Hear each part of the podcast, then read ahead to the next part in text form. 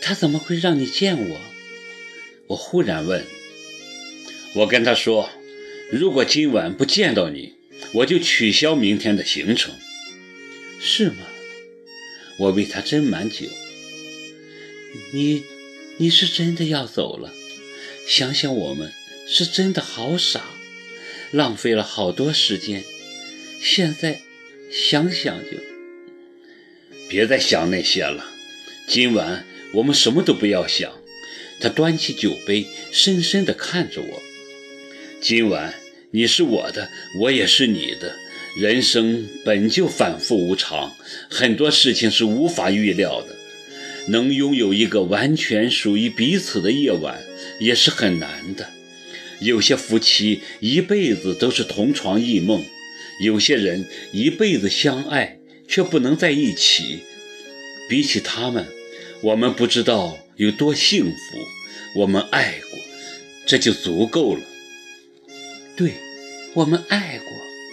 我也举起酒杯，含泪的笑。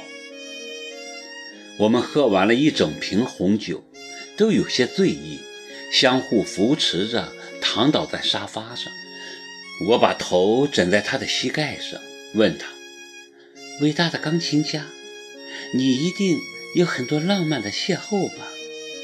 你怎么知道的？感觉呀。以前老想问，不敢问。为什么不敢问？怕你揍我。怎么会呢？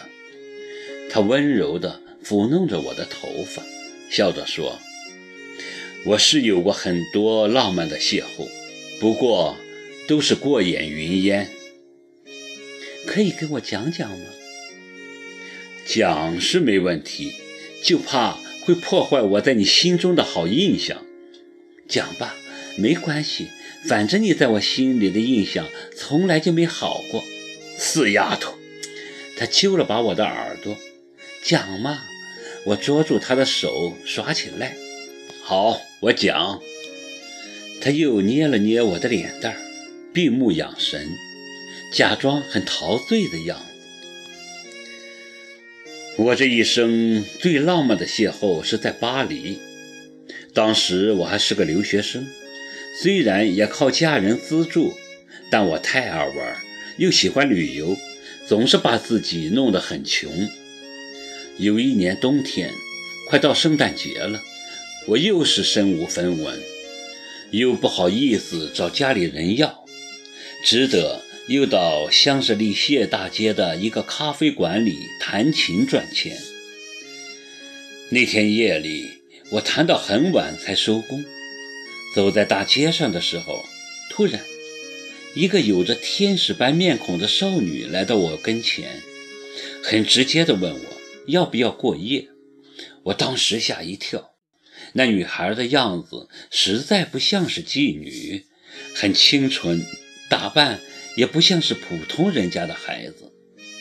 我也很直接地告诉他，说我没钱。谁知他说没关系，硬要拉我去旅馆。我当然也就没有推辞了。第二天早上，我们从旅馆出来。那女孩忽然说：“很感谢我陪了她一个晚上。”我们一路逛着，边说边谈。原来她是巴黎一个名门的千金，她的家人逼她跟西班牙一个贵族的儿子订婚。她跟家人吵架跑了出来，在咖啡馆听到我的演奏后，就一路尾随着我。她爱上了我。要嫁给我，当时我也没多想，以为他是开玩笑的，就说可以。他高兴极了，要我第二天到我弹琴的咖啡馆等他。我答应了。可是到了第二天，我临时有事没去咖啡馆。结果两天后我再去时，咖啡馆的老板告诉我，说有个女孩一直在等我。等了一天一夜没等到，只得很失望的离开。谁知刚出门就被一辆车给撞了，当场死亡。后后来呢？后来，后来，我根据他留给咖啡馆老板的便条去了他家，以朋友的身份悼念他。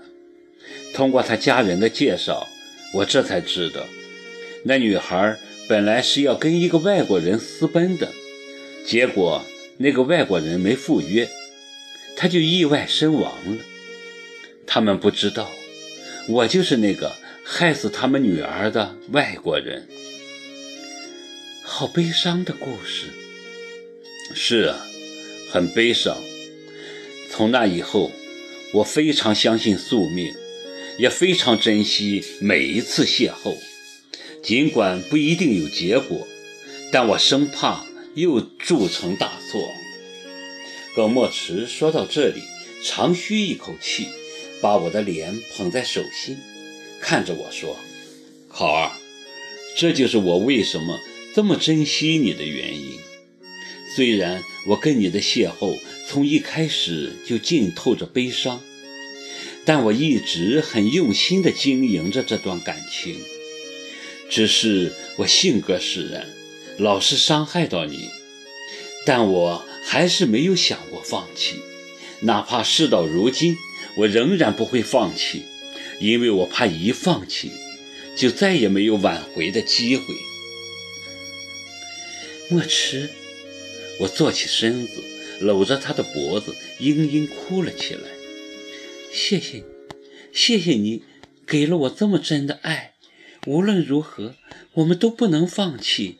就像上次在落日山庄说的，即使将来不能长相守，但只要对方好好活着，我们都应该满足欣慰。